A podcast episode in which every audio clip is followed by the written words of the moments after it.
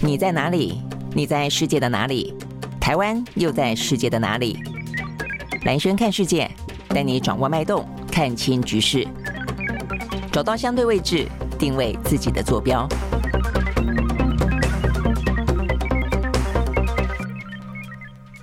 好，大家好，欢迎收看今天的蓝轩看世界啊。那呃，这个今天的国际新闻的话呢，呃，一样的就是充斥的很多呢，呃，我觉得就是世界就是此起彼落嘛，啊，这个几家欢乐几家愁，呃，战争跟和平呢是同时哦、啊、都并存在这个世界当中呢，呃，不同的角落的啊，所以呢，只是说呃，在主要的国际的舞台上面的话呢，在今天呃有一个看起来呢，呃，这个战争呢可能呃要重新再启动，那就是呢俄乌战争，但是另外一头的话呢，在五月六号就这个礼拜六，呃，英国国王查尔斯啊，这个三世，他将要举办啊，这个盛大的，在英国来说是魁别七十年啊，上一次是他的妈妈伊丽莎白呃女王呢，七十年前呢，呃，举办这样的一个登基的加冕的啊这个典礼，那等于是在呃七十年之后啊，这个礼拜六呢，盛大的啊这个举行呢王室的那么一个呢欢庆的活动啊。好，那我们来看看呢这个相关的讯息到底是怎么样。我们先看嗯。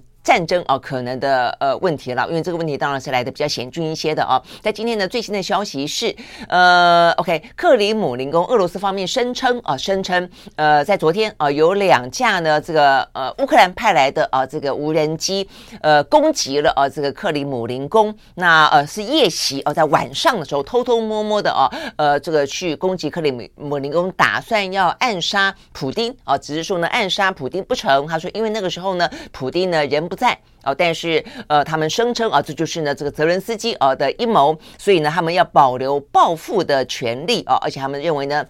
呃，这个泽伦斯基啊，这乌克兰非常可恶啊，因此他们要消灭啊这个乌克兰，消灭啊这个泽伦斯基。好，我想这个状况的话呢，当然第一个就是呃所谓的暗杀是暗杀未果的了，而事实上呢，并没有真正的啊这个暗杀成功。那所以我们看到这个相关的画面哦，大家可以看一下。呃，甚至我看有一个影片，我们来看一下这个影片好了。好，呃，这个影片啊，大家看一下这个影片的话呢，是克里姆林宫夜晚的克里姆林宫。那远远哎，这边啊，这个突然间远远的有个白点靠近，然后突然间爆爆了一下啊，那他们就说呢，这个是无人机哦，这个相关的攻击。好，所以呢，是不是要再看一次啊？刚才有点点看不清楚。好，我们看到呢，这个是夜间的克里姆林宫啊，我想这个应该应该是是不是月亮啊？哈，是看到了啊，这个再次的啊，这个就是发动小小的攻击，就是在这个克里姆林宫的屋顶的上方了哦。好，所以呢，事实上坦白讲啊，这个并不是多大的一个攻击行动，呃，所以啊，这个就如同乌克兰方面啊，这个。的说法，他们怀疑这是俄罗斯呢自导自演，哦、就是说呢，其实他是要借这个理由呢来展开呢他们的反攻行动，就以这个理由说，因为呢乌克兰要呃暗杀哦这个普丁，所以他们必须哦要展开呢呃攻击乌克兰的再一次的行动哦，好，所以这部分的话呢，我想呢就对于这几天呃就是俄乌战争啊、呃，等于是又一波的哦、这个呃山雨欲来呢再添了更多的柴火，因为在这个之前的话呢，乌克兰本来就说他的春季。反攻啊，这个即将在这几天来进行。那呃，这方面的话呢，事实上呃，陆陆续续的，事实上都有在准备当中哦。所以呢，在今天也有一些相关的讯息。呃，这个讯息包括了我们今天看到的哈，第一个。呃，就是呢，呃，这个俄罗斯方面啊，他们的佣兵组织啊，这个瓦格纳的首脑，他说呢，他们已经在前线看到了这个乌军呢是有一些呢潜在的军事行动呢正在开始部署，而且也蠢蠢欲动了哦。他说他部他的呃部队观察到了前线地区活动呢有所增加，所以呢，乌克兰军队应该已经依他所说的承诺展开了反开呃反攻的行动。好，但是他并没有说太详细哦，到底呢这个反攻行动是。怎么样？他认为呢，积极的阶段还没有展开，但是应该在未来几天就要展开。好，所以呢，这个是呃，俄军呃说这个他们在前线感受到了乌克兰的军队方面的一些动静。那另外的话呢，我们看到啊，这个美国美国方面的话呢，显然的也在为啊这个乌克兰的反攻做准备。所以呢，在昨天他们呢再次的允诺，再给他们一笔呢价值三亿美金哦，总共是一。大概一百亿台币的军援的方案，那这个方案的内容最主要的话呢，就是替他提供更多的呃这个。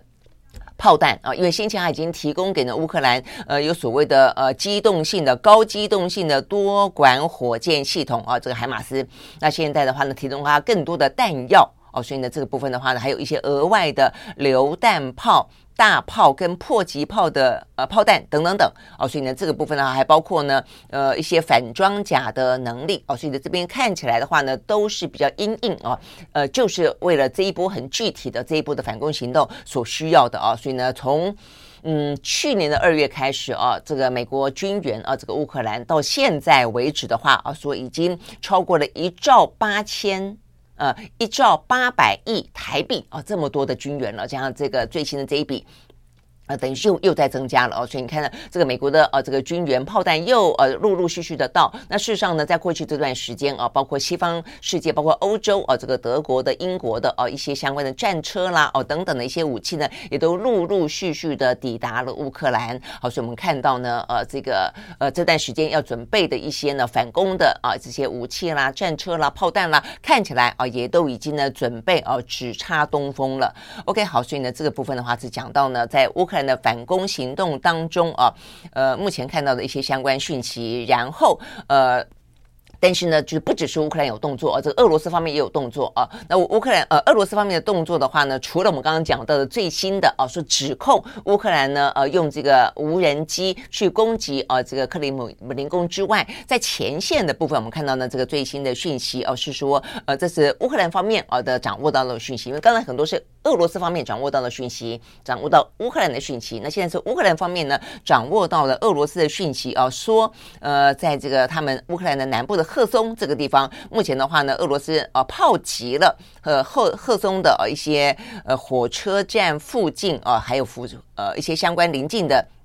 村庄了哦，那我想它应该是呃目标应该是火车站吧哦，但是重点在于说很多邻近的一些商店啦、量贩店啦、呃这个村庄啦哦，这个遭到炮击哦，所以目前说呃有八位平民死亡。好，所以呢等于是双方啊、哦、这个零零星星的呢都还是有战火，然后的话呢呃看起来啊这个乌克兰的反攻行动在俄罗斯哦这个佣兵的呃首脑的口中说已经看到一些零星。的正在准备中的迹象了，那这个呃各个方面啊，这个对于乌克兰军援也都陆陆续续抵达了。那美国在加码，好，所以呢，现在会不会呃，就我们刚刚讲到最新的消息，就是呢，在昨天啊夜间呃出现的啊这个两架的无人机啊，这个所谓的袭击啊，这个。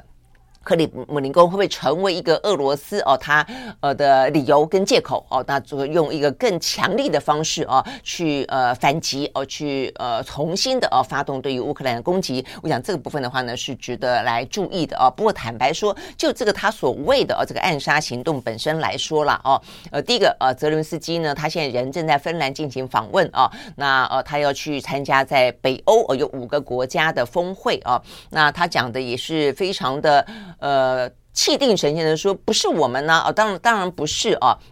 他的意思说，我现在人在我我人在国外啊，然后的话，呃，如果。如果说真的，我坦白讲，我在我在看了啊，就如果真的是要去呃暗杀普丁的话，虽然在俄乌战争发生以来，呃，这个西方世界国家不断的有这种说法，哦，说目前看起来要让啊这个战争能够停止的，呃，有这样的一个说法，认为说唯一的呃方式就是啊把这个呃普丁给干掉，哦，但是干掉普丁呢要付出，坦白说也是一个蛮大的代价哦。那真的要做的话，我想情报是一个最基本的事情吧，啊，你。不会在一个呃普丁不在的时候啊去发动攻击哦。那事实上呢，目前看起来在乌克兰的这场呃应对啊这个俄罗斯的侵略战争当中，他所有的眼睛耳朵都是西方世界国家，尤其美国的情报所提供的啊。那这个美国的情报看起来，在这次俄乌战争当中掌握的精确度非常的高哦。从一开始，包括他们说俄罗斯要发动战争这件事情来看，其实美国也都事前掌握到了讯息哦。所以如果说是这个样子的话，如果说乌克兰真的要去暗杀普丁的话，不可能没有这个相关的情报去掌握普丁的动向啦。所以我觉得这个事情。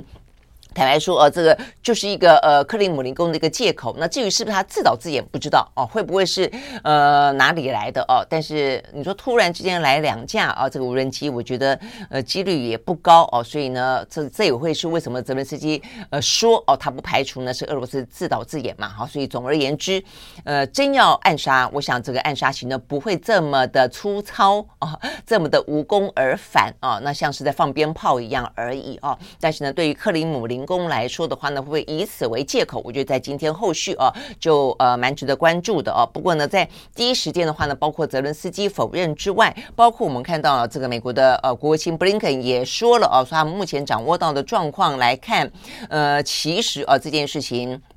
呃，不会是哦，这个乌克兰所为哦，他的意思是这个样子，所以目前没有任何的情报掌握哦，说是呢，呃，这个有打算哦，这个要进行暗杀行动等等了哦。OK，好，所以呢，这个部分的话呢，呃，是有关于呃这个暗杀未遂哦这件事情呃，可能接下来的后续，我想这一两天啊，就算呃俄罗斯不会拿这个当借口，因为第一时间嗯，而且这个过程看起来坦白讲很不像一个暗杀行动了哦，呃，但是他会不会以此为借口为行动，我想这个部分是大家关注的。那第二个，本来乌克兰就在这几天看起来的话呢，已经准备好了哦，所以他们会不会也就进行了反攻的呃这个春季反攻的行动？所以这几天的呃这个呃俄乌战争，我觉得还就是需要要注意一下哦，这个部分的话是不是会呃又另起一个呃兴起一个呢新的阶段？而这个新的阶段，嗯。会是一个什么样的局局面啊？好，那呃，事实上呢，在同一个时间，我们刚刚讲到了泽连斯基目前呢正在呃这个所谓的闪电出访芬兰了哦。那他这边出访芬兰的时候，一样的啊，这个争取更多西方世界国家的支持。那现在的话呢，北欧的国家目前呢，因为这个俄乌战争的关系。呃，过去的话呢，不少是作为一个相对来说的一个军事中立国，现在也都重新申请要加入北约了啊。那目前呢，最新的一个呢，呃，应该就是会第一个啊，等于是在这段时间以来最先通过的是芬兰。那目前的话呢，呃，这个瑞典啊也在不断的准备一些呃资料也好啦，啊，准备一些他们的呃这个要符合啊这个加入北约的一些条件，呃，也在积极的后关啊。所以大概来说的话呢，这一场北约五国的风。会啊，呃，既然啊，这个邀请到了泽伦斯基去参加，所以呢，俄罗斯哦对他们的威胁将会是一个非常重要的要讨论到的议题。好，所以我们讲到这个俄乌战争确实改变了啊这个世界的一些地缘政治，尤其对于北约啊，对于呢过去来说呃比较松散的啊，甚至一度的话呢被川普说是一个过时的，那大家呢对于这个北约的一些军事上的一个预算的编列一直都意兴阑珊。呃，都不太愿意给哦，所以才会被川普批评嘛，啊，觉得说你们北约的安全，我美国出最多钱啊，有这个道理吗？啊，但是很显然的哦，这个俄乌战争改变了这一切啊，所以呢，等于是第一个啊，这个北约等于是欧洲，呃，因此而更团结。那第二个啊，这个相关的各个国家的军事预算呢，都越编越高。那再来的话呢，也更多的国家啊，这个打算要去加入北约，呃，不再是一个比较观望的，或是说呢，呃，这个。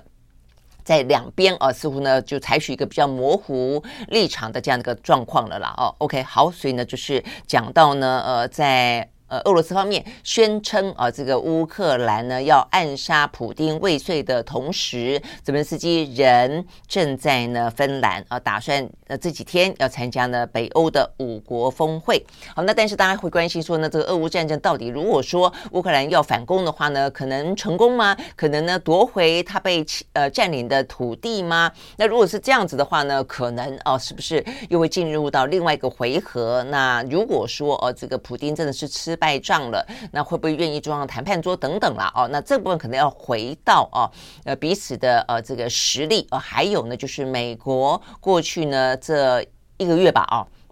相关的情报外泄啊，那如果大家相信美国的情报能力的话，那也相信呢这个外泄的情报为真的话啊，目前看起来其实美国呢对于呢乌克兰的呃反攻的能力啊是画上问号的哦。那同时的话呢，也认为啊这个俄罗斯呃它的经济状况啊可能可以撑得了再撑一年。我记得呃若大家有印象啊，这个相关的陆陆续续啊都是不断的分批的哦，在各个西方的大媒体当中披露的这些情报。所以看起来其实呃要在俄乌战争当中立即的呃分出胜负来，或者说呢站在西方阵营当中哦、呃、认为呢呃乌克兰可以收复失土啊，那、呃、画下一个呃和平的呃休止符的坐上谈判桌。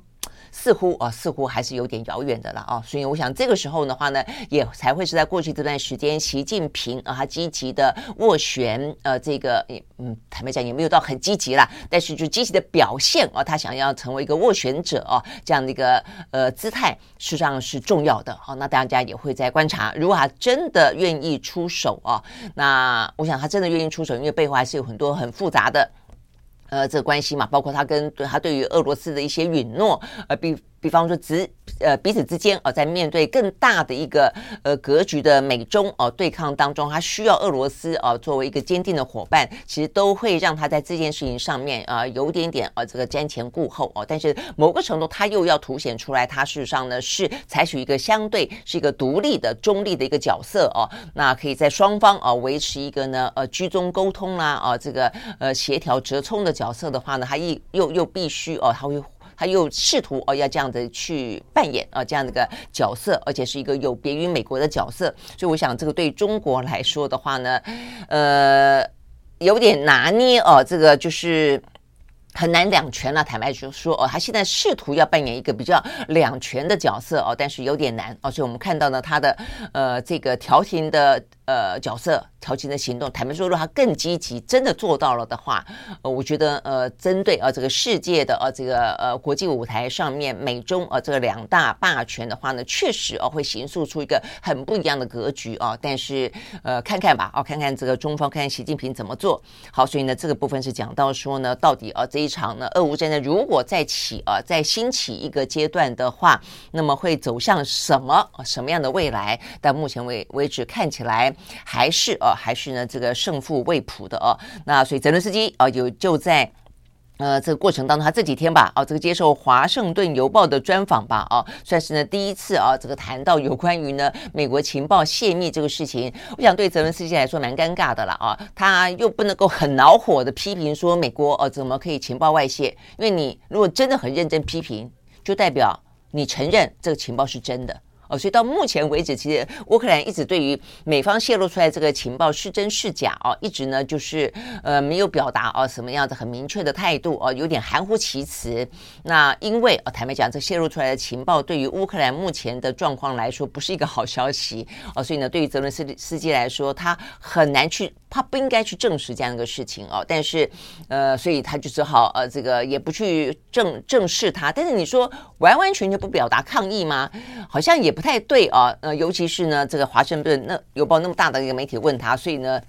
他在这次访问当中的回应还蛮特别的了啊。他在强调说呢，他之前都没有从从呃这五角大厦得到类似这样的一个情报的内容，所以他不知道啊这个情报本身啊这个是真是假，从何而来啊等等，他无从评论起。哦，所以这是他的一个态度，但是他对于外泄这件事情哦，他也认为，呃，这个部分哦，他说呢，任何一种情报以任何一种方式提前的被我们的敌人知道，那当然是我们的负数嘛，对我们来说当然是不利的哦。他觉得呢，没有人在这件事情当中哦得到好处，尤其他认为这对美国的形象跟声誉来说是很不好的哦，所以呢，很辗转的表达了他对这个美国情报外泄啊。这个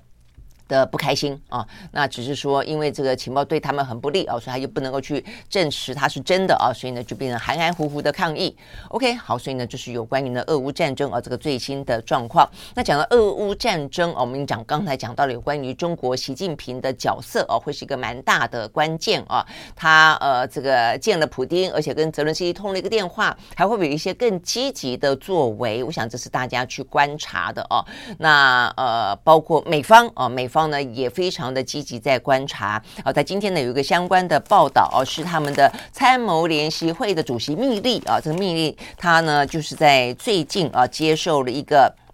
法尔文 Foreign Affair 呃，这个美国非常呃这个知名的外交期刊，呃，他们也出了 Podcast 啊。那他们在这个 Podcast 当中呢，访问了密利，那这个主题叫做如何避免大国战争。好，所以我觉得这个部分呢，蛮值得注意的啊。内容是，呃，看起来啊，他们也非常的警觉，有关于中俄之间啊，这个越走越近。所以我们刚刚讲到说呢，习近平在扮演一个俄乌战争当中的调停者的角色的时候，呃，会让他看起来说归说，哦，动作没那么积极，相当程度的是忌惮啊，他跟俄罗斯之间，呃，必须很紧密，必须在未来有更多的一些状况，必须要靠俄罗斯来共同面对，哦，这个美国，所以他可能会有点。呃，考虑吧，啊，那所以这本确实是描述了一个呃目前的一个现实，那事实上也是美国人非常警觉的一件事情啊。所以密利呢，他在这一次的访问当中特别提到，美国呢不论如何一定要设法避免让中俄呢越走越近啊。所以呢，这个是密利的说法哦。密利呢他说啊，他呃认为啊，这个目前看起来全世界哦有三个超级大国，那就是呢美国、中国跟俄罗斯。不坦白讲，我觉得俄罗斯被他形容为超级大国哦，呃，当然了，他是参谋呃参谋联席。他是呢参谋首长联席会的主席了哦，所以可能比较是从一个国安跟军事的角度去看他，或者是个核武的角度哦。所以从这个角度来看的话呢，俄罗斯堪称大国了哦。但是如果说你要说一个综合国力的话，坦白说，俄罗斯并没有那么的呃那么的厉害了哦。好，但是呢，这个密利说啊，这个现今呢，呃，他认为啊，有三个超级大国，就是美国、中国跟俄罗斯啊，三个国家在人口、经济跟军事上啊，拥有相当潜力，尤其都拥有核武。库啊，好，所以他认为呢，俄罗斯跟中国若形成一个成熟、牢固，而且呢持有持久、有韧性的一个地缘政治的联盟的话，那么将会不符合美国的利益。所以美国呢必须要时时的保持警惕，而且呢尽所有的能力确保这种情况不会发生。好，所以呢，呃，这个部分的话呢，就是。呃，防止啊，这个命令特别提提到防止啊，这个中俄军事走得更近，不知道怎么防止呢？呃，看样子啊，这个俄乌战争当中啊，其实战争继续延续，呃，这个中俄之间的关系应该也就就是俄俄罗斯就抓中国抓得更紧嘛啊，但是你可以看得出来，美国呢在这个俄乌战争当中的态度啊，应该是想办法去消耗呃这俄罗斯的呃国力啊，所以呢对他来说，你要么就是。呃，不让两国靠得更近，要不然的话呢，就是让中间一个国家或者两个国家同时哦，就是想办法去消耗消耗我们的国力哦。所以其实对俄罗斯来说，战争是一个相当程度的消化方法。那对于中国来说的话呢，我们看到啊，这个美国也在削弱它的半导体跟科技的能力嘛，不是吗？OK 好，所以看起来美国是真的非常警觉的哦。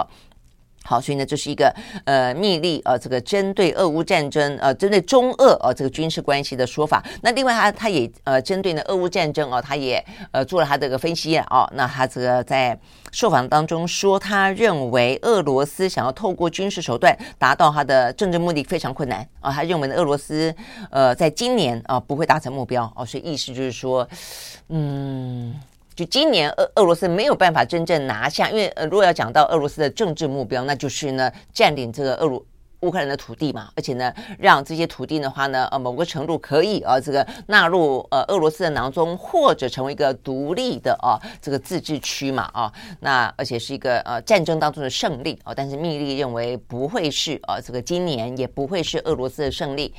嗯，那难不成是乌克兰的胜利吗？或者是要拖到明年呢？OK，好，我想这个部分的话呢。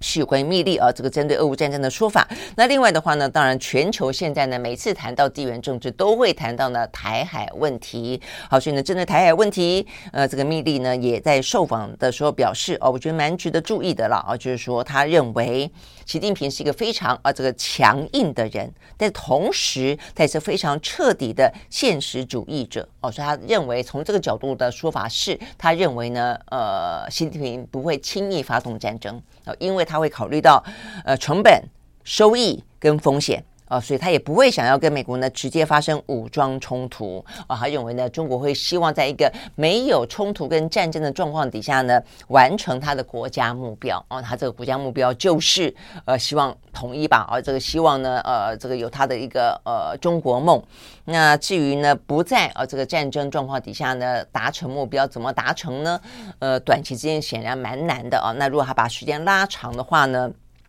呃，这部分的话呢，就是对台湾来说必须要去注意的啊，可能的战略的啊，所以呢，这个密利啊，也我们也不要去刻意挑衅的部分。好，所以呢，这个密利认为啊，这个呃，习近平并不会啊，这个发动战争。再来的话呢，但是他也不排除了啊，所以他特别提到说呢，嗯，在呃台海战争当中了啊，他讲到说呢，呃，这个就现实的考虑来看，习近平也要去看，也要去想到说，他发动，就算他发动这个战争，他可不能赢。啊，他说呢，就算是一个局部的成功，但是呢，也会是一个呢付出的代价相当高，就所谓的意味的惨胜了，哦，是一个惨胜啊。说台湾呢多山，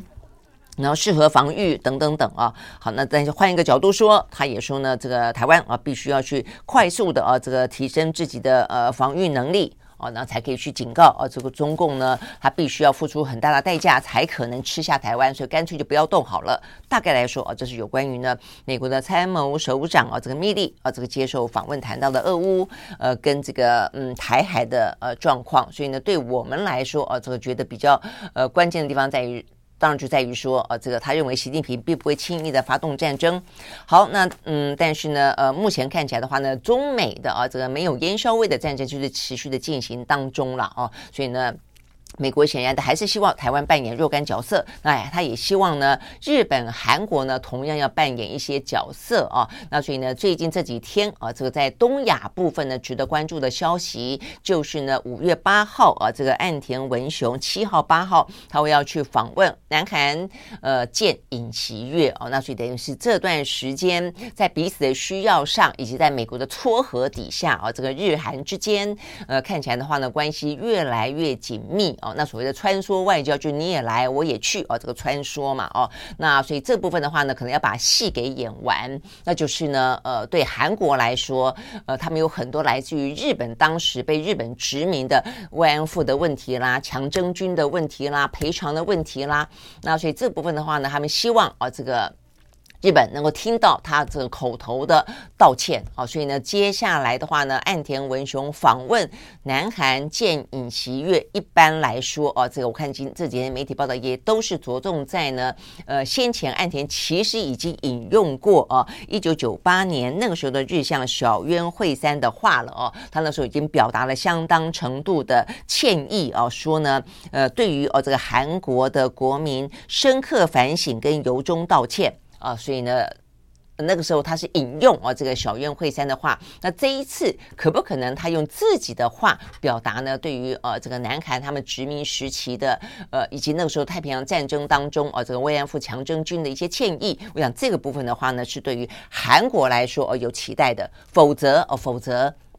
这段时间啊，这个呃走得蛮近啊，包括呢尹锡悦也去美国啊，然后的话呢，包括呃对于啊这个日本来说啊，等于是在先前啊这个双方的对话当中，尹锡悦释出相当的善意，其实引发了南韩内部反对党蛮大的啊这个呃反反对的声浪的啊，呃当中甚至有一位啊这个就是在野党当中呃认为啊这个韩国对于呃尹锡悦对于日本是一个屈辱外交啊，就是。低声下下气啊的这一位呃最大在野党啊的议员啊叫做田荣纪的，他前两天披着国旗呢登上了日韩呢争议的领土，就是独岛啊这个独岛，那这个独岛啊在日呃日本叫做主岛啊，这个在南韩叫做独岛，他们各自说他们拥有啊这块岛屿，所以他就等于是。披着国旗去说这是我们的啊，所以呢，你会看得出来尹锡悦啊，他在这段时间啊要。呃，促成啊，这个日韩之间更紧密的伙伴关系，所以南韩内部哦是有一些杂音的啊，所以呢，他必须要日本的啊日向岸田文雄也必须要配合演出才可以啊。好，所以呢，这个五月七号、八号呢，日韩之间啊这样的一场呢外交大戏是比较值得注意的地方的点啊，在这里。那当然，接下来的话呢，就日韩当中有很多的合作了啦。哦，所以对台湾来说，也要关注的地方在于说呢，如果他们在半导体部分啊，因为我们跟南韩比较是啊这个。竞争关系，跟日本比较是一个互补关系啊。那如果说日韩之间呃有更多的一个经济当中的往来的话，对台湾来说的话呢，会不会有影响？我想这是第第一个观察点。第二个呢，要特别注意的是今天啊，我看到这个相关的。讯息，那就是啊，这个在日韩跟日韩美啊这么的紧密的一个在军事上的、政治上的这样的一个互动之后，很特别的是，日韩真的没有忘记中国，我说他们打算在今年啊这个呃下半年，等于是在这个日韩的啊这一次的穿梭外交之后啊，目前日韩正在规划啊，这个是朝鲜日报的报道说，接下来的话呢，可能会要要进行一次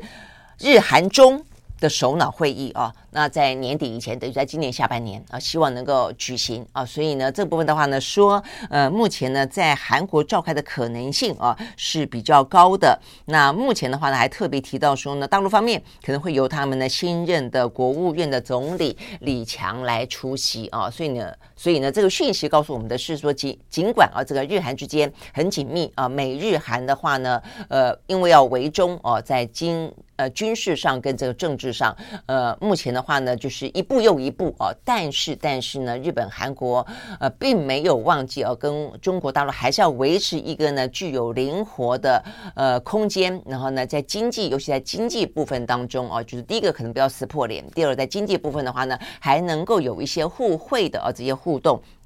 OK，好，我想这个部分的话呢，呃，是啊，这个目前看起来，呃。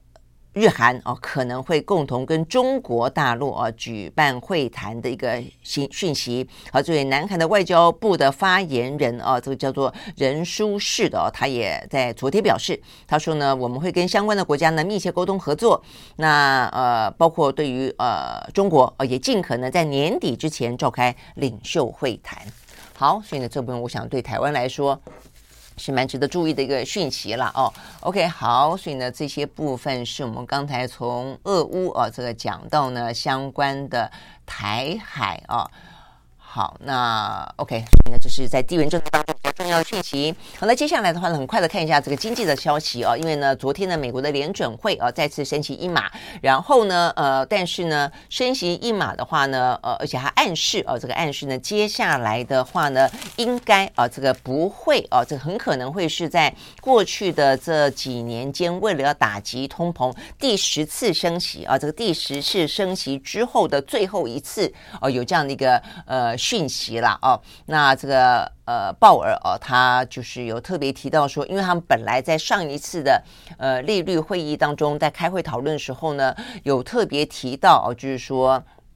呃未来啊，很可能的话呢，就是不排除还是用升息的方式啊来呃抑制通膨。那这句话的话呢，呃目前就用比较紧缩的方式啊来抑制通膨。那这句话的话，目前被拿掉了。哦，所以呢，大家就认为说，哦，那很可能呢，这会是最后一次升息。那甚至的话呢，市场上面是期待啦，会不会呢，最后一次升息之外，在下半年呢，甚至会反转降息。好，但是的话呢，在昨天，呃，鲍尔呢，这个等于是利率会议当中宣布再次升息一码之后呢，并没有说，而且他并没有，呃，就是说他他特别强调说呢，下半年不会降息啊，所以呢，呃，照理来说呢，呃，如果是最后一次升息，对市场来说应该会是好消息。但是呢，在昨天的美股呢，呃，不不升。啊，反降啊，原因就在于说呢，鲍尔说他不会降息啊，所以呢，等于是对于呢这个满心期待啊，这个要降息的这些。投资者来说呢，等于是泼了一盆冷水啦。哦，那所以呢，就股市来说是这个样子。但是呢，就呃这个升息的步伐来说，不论如何哦，看起来呢，呃，如果说这是一个最后一次升息的话，哦，这鲍尔呢，呃，暗示性的也是这样讲的话，那显然的啊，这个对于打击通膨来说，他们应该是认为呢，达到了相当的效果了哦。只是说，它可能不会是那么快的就可以降息，必须维持一个比较高的利率呢一段时间。好，所以我们刚刚讲到的维持这个比较高的利率啊，事实上呢是它在连续升息十次之后，呃，到达了十六十六年来最高的一次的啊这个利率啊，目前来看的话呢，已经升到了五点啊百分之五点二五了哦。OK，好，所以呢这个部分的话呢是维持哦这样的个百分之五点二五呢，应该会维持一段时间。那如果一切顺利的话，那就是很可能在维持了呃今年这一年啊之后，在明年的话呢。很可能呢，一切顺利的话呢，可能可以哦，这个降息才会是一个比较适当的做法。OK，好，所以呢，这个部分呢是讲到联准会的相关讯息啊。好，那这个呃，如果这一轮的美国的升息啊，这个告一段落之后，呃，大家是不是可能会松一口气呢？好，但是呢，对台湾来说，显然的哦，这个经济目前看起来还没有那么的乐观啊。这个在今天我们看到呢，呃，我们的国发会的啊，这个主委龚明鑫。呃，他在呃昨天哦，等于是特别谈到了有关于我们第一季不是很惨嘛？哦，这个第一季我们的 GDP 是负的百分之三点零二啊。那目前看起来的话，我刚刚还看到了像是半导体啊，呃，去库存这个方面的压力哦，到现在为止虽然比较呃慢慢慢慢的啊这个恢复正常，但是呢，像是呢世界先进他们就说呢，目前看起来呃虽然逐渐的恢复哦这个正常，但是要完完全全的哦呃这个定。订单重新都回来，去库去库存的问题通通都不在，大概至少要到第三季哦，所以呢，这个情况等于是本来以为第二季哦就可以度过的，现在显然的时间要拉更长。好，所以呢，包括国发会的主委啊，这个龚明鑫，呃，他昨天在立法院啊这个答询的时候也说，他说进出口的状况确实比想象中的不好，所以呢，今年呢保二是挑战，那呃这个库存。库去库存化这件事情的话呢，目前看起来也是要延后，我、哦、想我们台湾必须要去加强内需才可以哦。那就我们的这个 GDP 来看的话呢，呃，保二哦是一个挑战。那事实上呢，像是我们的呃这个进出口，我们的 PMI 啊，目前在中经。呃，中经院的这个最新数字当中，呃，也是降到五十，呃，荣枯值以下。那包括了一些呃，这个进出口的景气灯号都已经到了衰退的蓝灯，所以是事实上是有点惨的哦。那呃，就有点哦，这个值得大家来提高警觉的啦。哦，那所以呢，龚明鑫才会说，呃，要加强内需哦。但是他当然也也喊话，他认为呢会是一个 U 型复苏，哦，就是说呢，到了第三季之后，哦，可能可以比较乐观。好，所以我想这个部分对于台湾的经济来看。呃，是啊，这个台湾要特别注意的啊。好，所以一方面的话呢，就是整个的地缘政治啊，也是呢不断的啊关注台湾；二方面的话呢，整个的啊这个经济的逆风啊，目前看起来的话呢，也还是持续的笼罩啊。所以我想这个部分啊，这个对台湾来说，呃，这个地缘政治、地缘经济啊的问题呢，都是啊这个持续的存在的。好，所以呢，昨天。昨天的话呢，呃，这个台美的国防啊、呃，这个相关的合作论坛，国防产业合作论坛在台湾登场，那就是有二十五个哦，现在又说有三十个哦，这个军火商呢来台湾，好，所以呢，这部分看起来还蛮盛大的哦，那这个当中。当然也有卸任的，呃，美国的国防，呃，是前太平洋陆战队的指挥官啊，鲁德，他不断的强调说，他希望呢，能够呢，来协助台湾，呃，增加我们的国防自主啦，哦，意思当然就是因应这样的个台海的危机，我们必须要去自己整备自己啊。那再来的话呢，讲到九月份会有台北的国防展，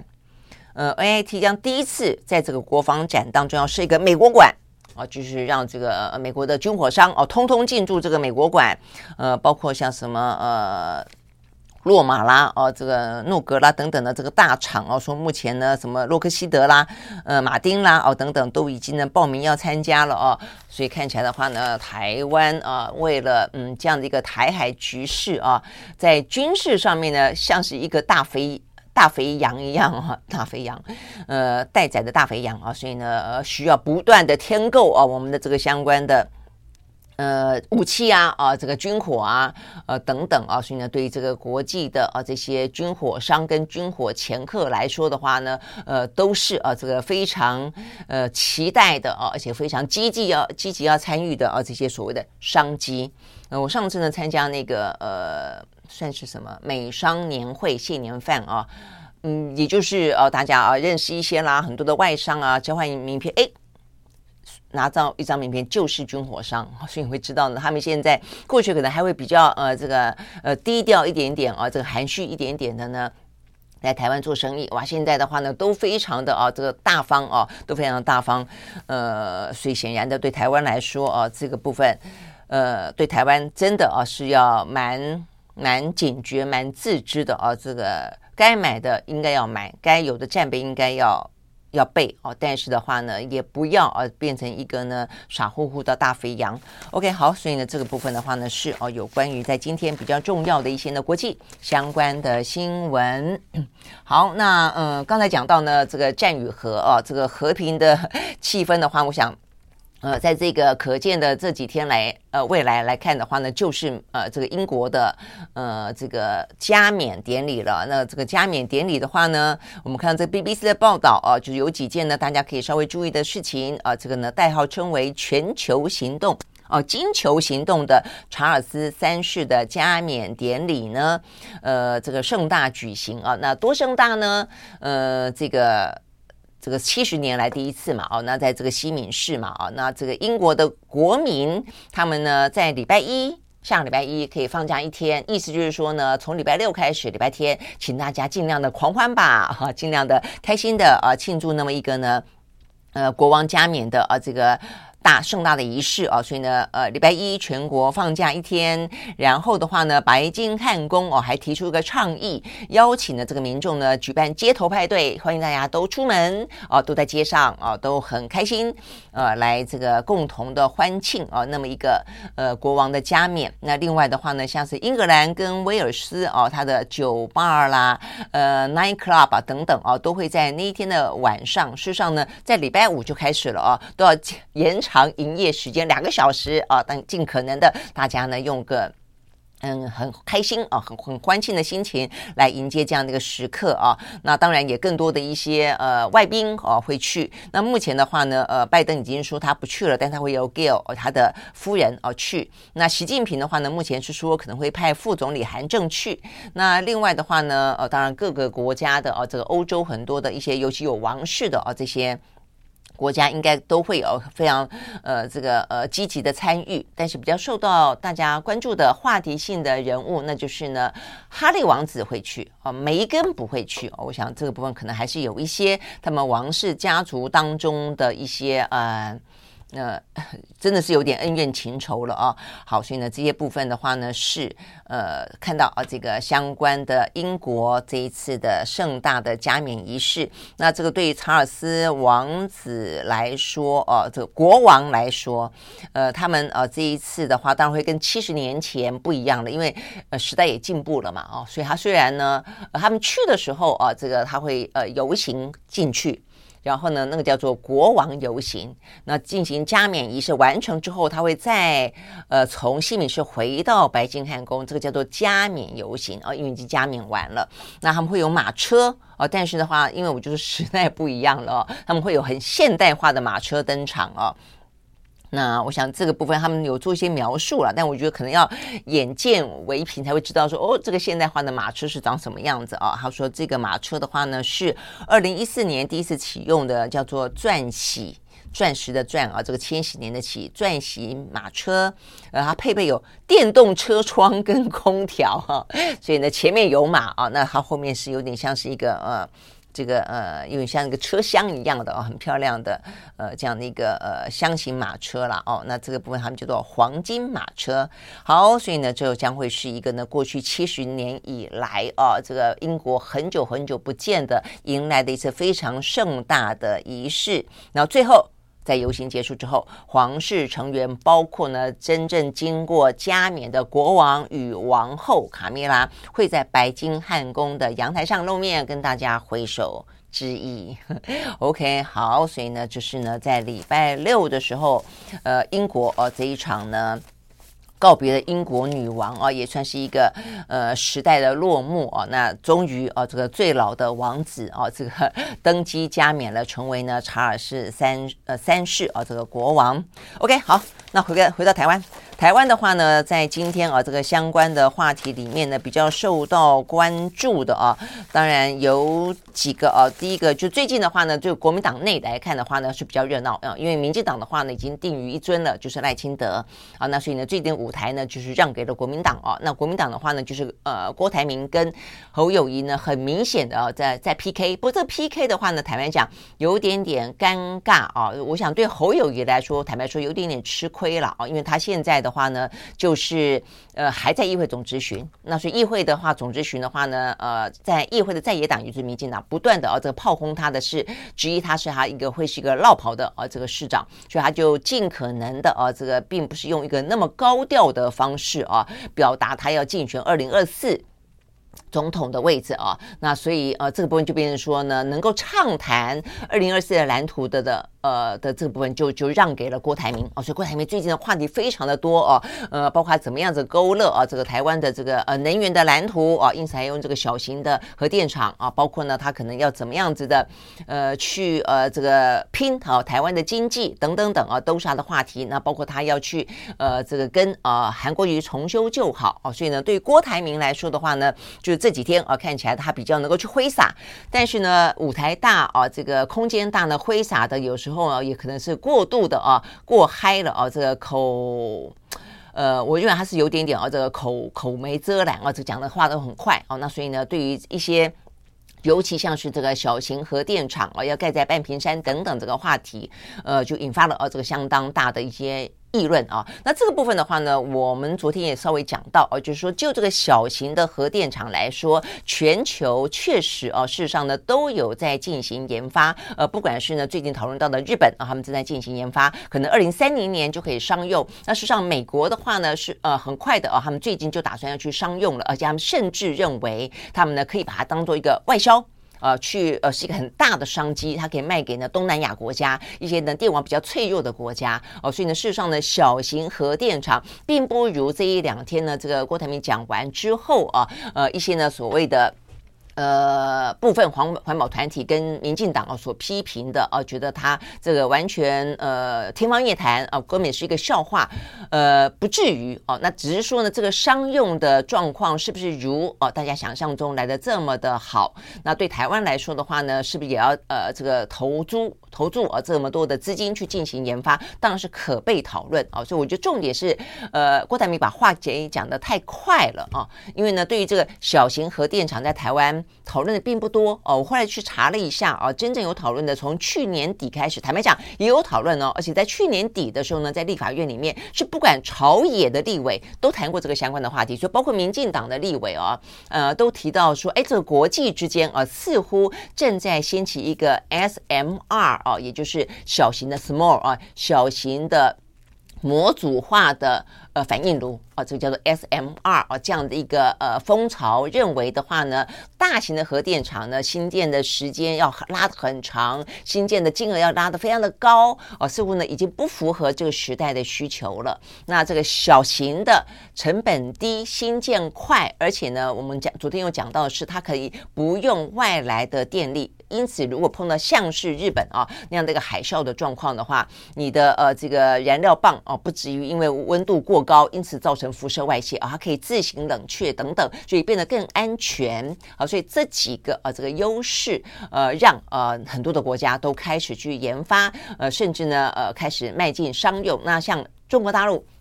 已经呃开始启动商用了哦，所以这一部分就是已经启动商用的有有少数，那大部分的话呢，也都即将要进行商用哦。所以呢，到时候呢，是不是如大家所想象的这么好？当然可以去。呃，观察可以去研究哦。那我想，呃，郭台铭话就讲得太快了，因为对台湾来说，这个话题是去年底才有，而且还并没有被热烈讨论哦。所以对一般的百姓来说的话呢，并不是广为周知的一个呃这个能源的干净能源的新方法哦。所以如果说你要丢出一个研发方向的话呢，可能必须要用慢慢的哦，甚至你要带有一点点倡议的教导民民众的这样的一个过程，让当然大家知道。然后呢，再讨论它的优缺点，然后呢，对台湾的适用性，然后再讲到要不要接受。那其实连红海自己要发展电动车。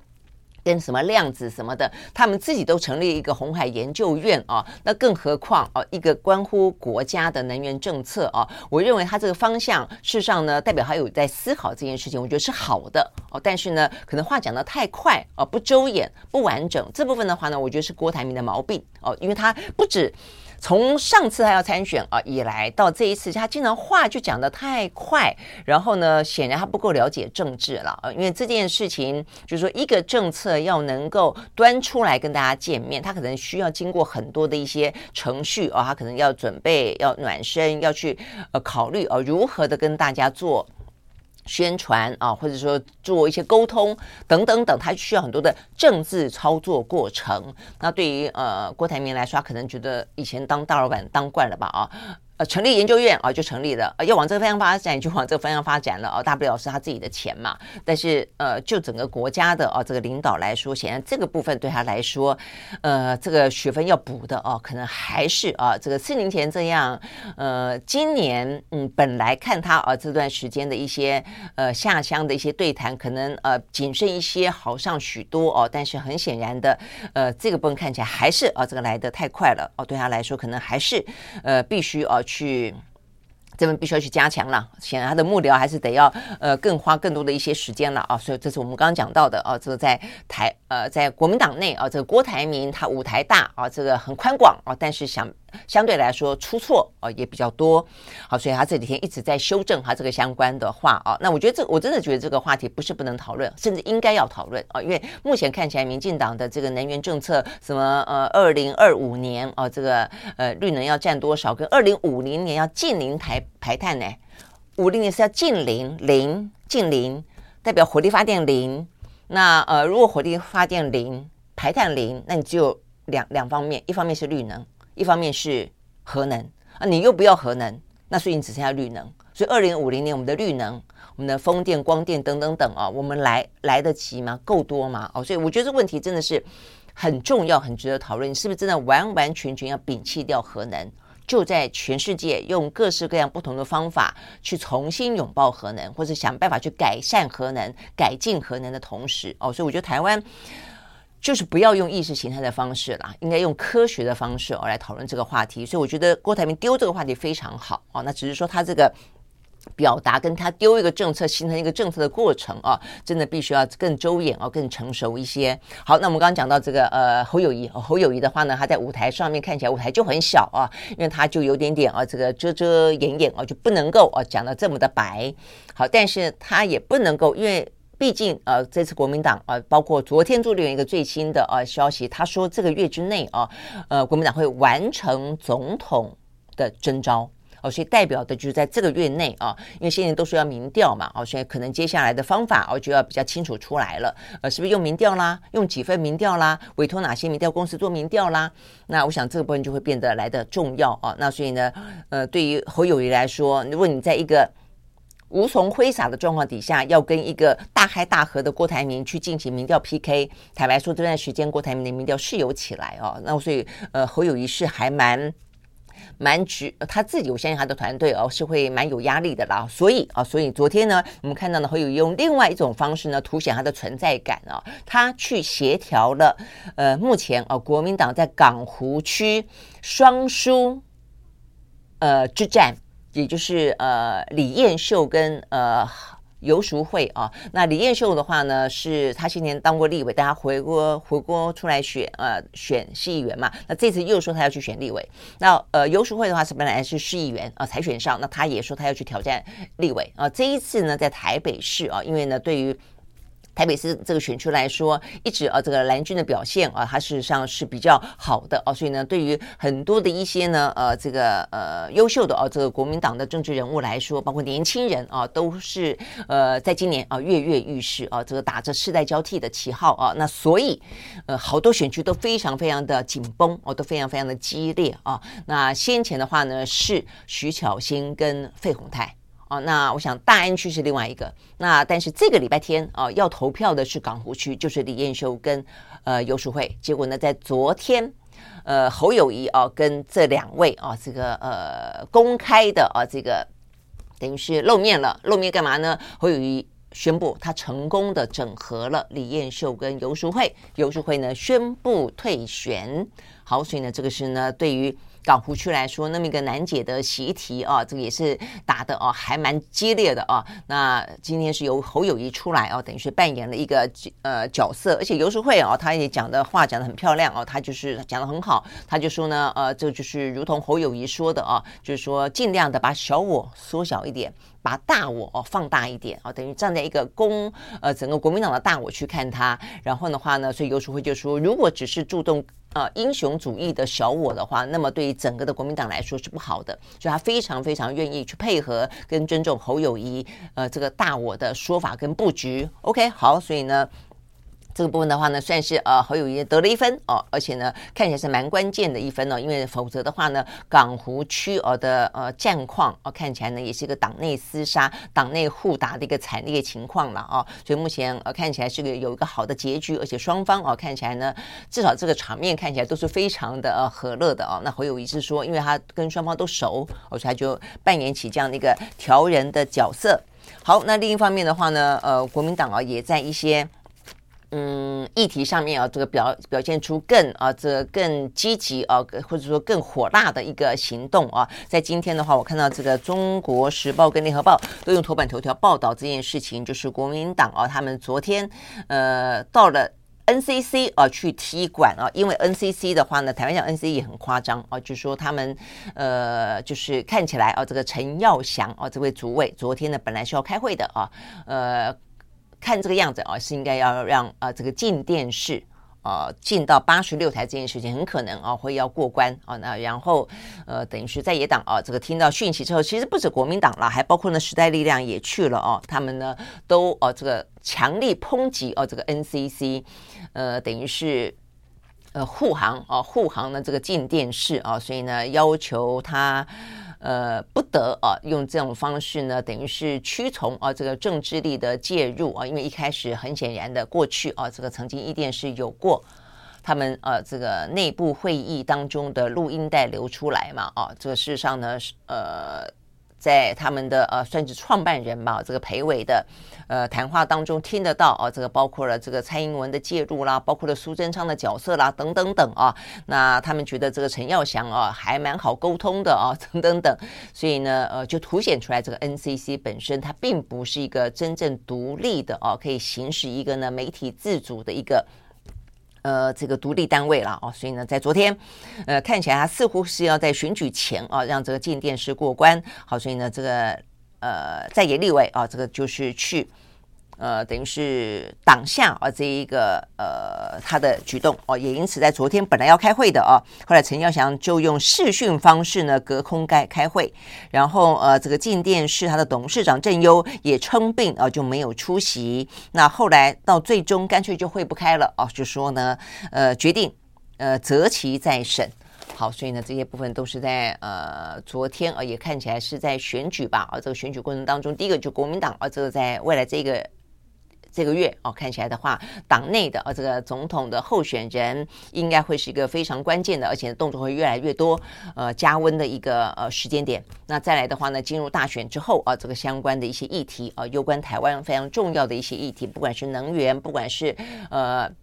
言论自由啊，不管是呃这个呃经济啊，不管是呃缺蛋啊，这个缺电、缺水啊等等的话题，呃，我相信都是非常重要的，一个一个会。逐渐的可以啊，希望可以聚焦。OK，好，这是有关于今天我们的蓝轩看世界，以及我们看了这个呃相关的选举啊，这个越来越热的一些状况。那我们明天同时间再会喽，拜拜。